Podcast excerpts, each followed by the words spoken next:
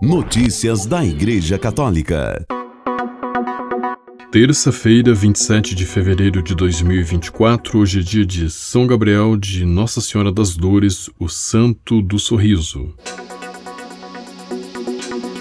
O Papa Francisco continua com leve gripe e audiências desta segunda-feira foram canceladas. Reportagem do Vatican News. Sintomas leves de gripe, não acompanhados de febre. A sala de imprensa da Santa Sé informou na manhã de ontem a decisão do Papa de suspender por precaução as audiências programadas na agenda do dia, como já havia acontecido no último sábado, dia 24 de fevereiro, quando uma nota semelhante informava sobre o leve estado gripal que a cometeu Francisco. Um quadro de saúde que, neste domingo, no entanto, permitiu que o Papa aparecesse ao meio-dia da janela do seu escritório com vista para a Praça de São Pedro para presidir a oração mariana do Ângelus. Francisco também seguiu com os tradicionais apelos, exortando em particular a paz na Ucrânia há dois anos do início da guerra, mas também o retorno do diálogo na Nigéria e na República Democrática do Congo, palco de sequestros e violência.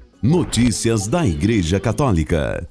O prefeito do Dicastério para a Evangelização, Dom Rino Fisichella, disse que a esperança deve ser construída e não apenas anunciada. Reportagem de Michele Raviar, do Vatican News. As guerras presentes no mundo são a face monstruosa do pecado, são a expressão daqueles que se afastam de Deus e não ouvem sua voz, porque toda vez que nos afastamos dele, as estradas se enchem de medo, violência e guerra. Isso foi reiterado por Dom Rino Fisichella Vilela, pró-prefeito do Dicastério para Evangelização, sessão para questões fundamentais da evangelização no mundo, na missa de Grácia, celebrada na Catedral da Imaculada Conceição em Antipolo, Filipinas, por ocasião da proclamação da Igreja como Santuário Internacional de Nossa Senhora da Paz e da Boa Viagem. Ao pedir paz para todas as regiões do mundo onde as pessoas sofrem injustamente por causa do predomínio da violência da guerra, o prelado enfatizou que somente se a paz e a serenidade estiverem presentes em nossas famílias, então podemos esperar esperar que ela esteja presente no mundo inteiro, apesar da violência dos homens, que sempre produz vítimas inocentes. O Santuário de Nossa Senhora da Paz e da Boa Viagem, desde 26 de janeiro, o único com o título de internacional em toda a Ásia, abriga uma imagem de madeira de Nossa Senhora desde 1578, trazida do México pelos jesuítas, que ao longo dos séculos sobreviveu a terremotos, revoltas, ainda ostenta as marcas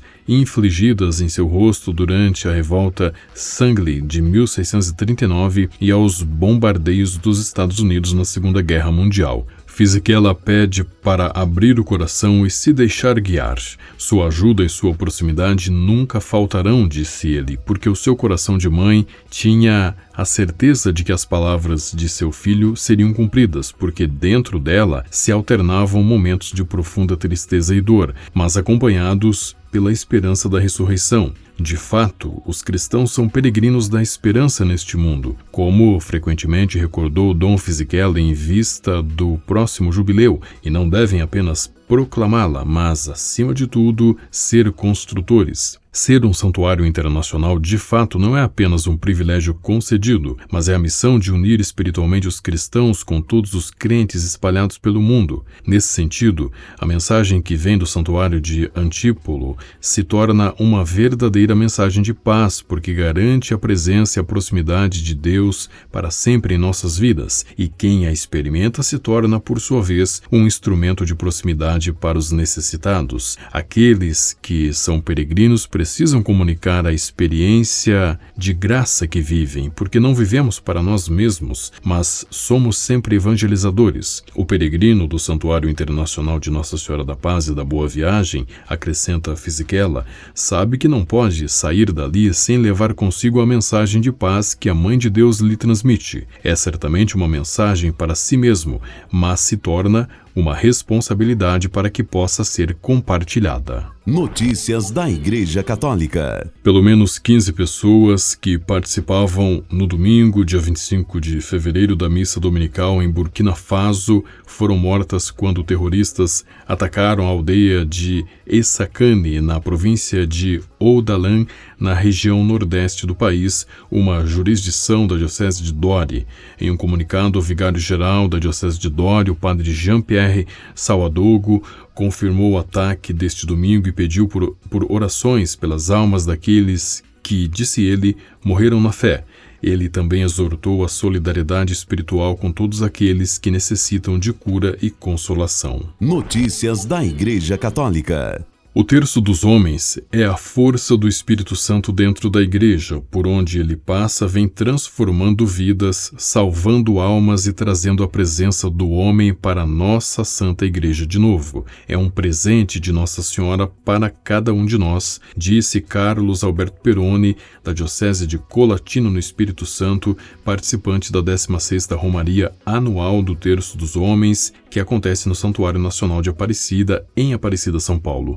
Mais de 80 mil homens de todo o país participaram da Romaria, que começou na sexta-feira, dia 23, e terminou neste domingo, 25 de fevereiro. Atualmente é considerada a maior Romaria acolhida pelo Santuário Nacional de Aparecida. O tema deste ano foi Terço dos Homens, celebrar a palavra de Deus na casa da mãe, e o lema Tua palavra é luz do meu caminho, Salmo 119. São muitos os testemunhos de pessoas que tiveram suas vidas transformadas, alcançaram graças e começaram a ter fé e a participar da igreja por intercessão de Nossa Senhora através da oração do terço. Recitar o terço e levar o amor de Nossa Senhora transformou a minha família, disse Renato Santana, de São Paulo, capital, casado e pai de dois filhos. Ele falou da importância de ser exemplo de oração para os filhos. Dentro de casa, a gente tem que ensinar o verdadeiro amor a Jesus Cristo e pedir a Nossa Senhora para interceder pela nossa família. O diácono permanente, Helder Marques, da Diocese de Cachoeiro de Itapemirim, no Espírito Santo, contou que a sua vocação ao diaconato surgiu do terço. Meus avós e hoje meus pais, meu pai com 87 anos e minha mãe com 82 anos, rezam terço todos os dias, então eu sou fruto do rosário, eu sou fruto do terço.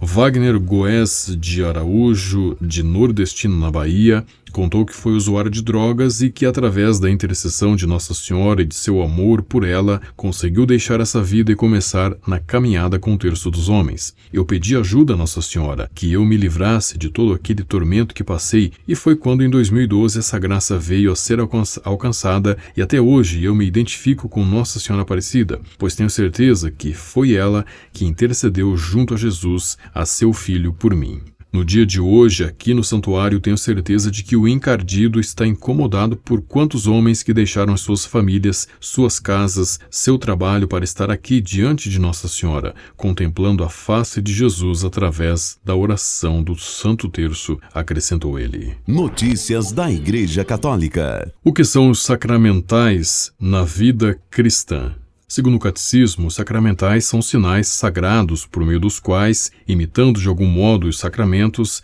se significam e se obtêm pela oração da Igreja efeitos principalmente de ordem espiritual. A blogueira católica Jenny Webin explicou à agência ICI que, embora a fé da Igreja impregnada nesses elementos comuns, água, sal, ícones, medalhas, entre outros, é uma bênção eficaz em si mesma, esta só se concretiza plenamente quando combinada com a fé pessoal e uma vida reta e ordenada. Alguns exemplos de sacramentais propostos pela blogueira católica. Crucifixos. O Ebin assegurou que com um crucifixo em cada lar, tem-se um poderoso recordatório para todos os que vivem, trabalham e dormem sob o mesmo teto de que o lar pertence a Cristo.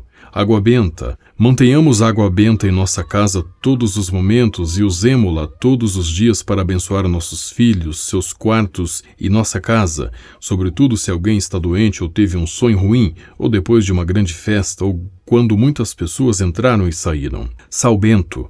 A autora manifestou que o sal é bom para abençoar as portas e lançar ao longo do perímetro da casa como uma barreira entre a família e o mundo. E as medalhas. Tanto a medalha milagrosa como o escapulário são poderosas devoções à Virgem e a Igreja ensina que, usados com fé e em concordância com uma vida de virtude, levará promessas poderosas unidas a eles. Com a colaboração do Vatican News e da agência ICI, você ouviu o Boletim de Notícias Católicas que volta amanhã. Notícias da Igreja Católica.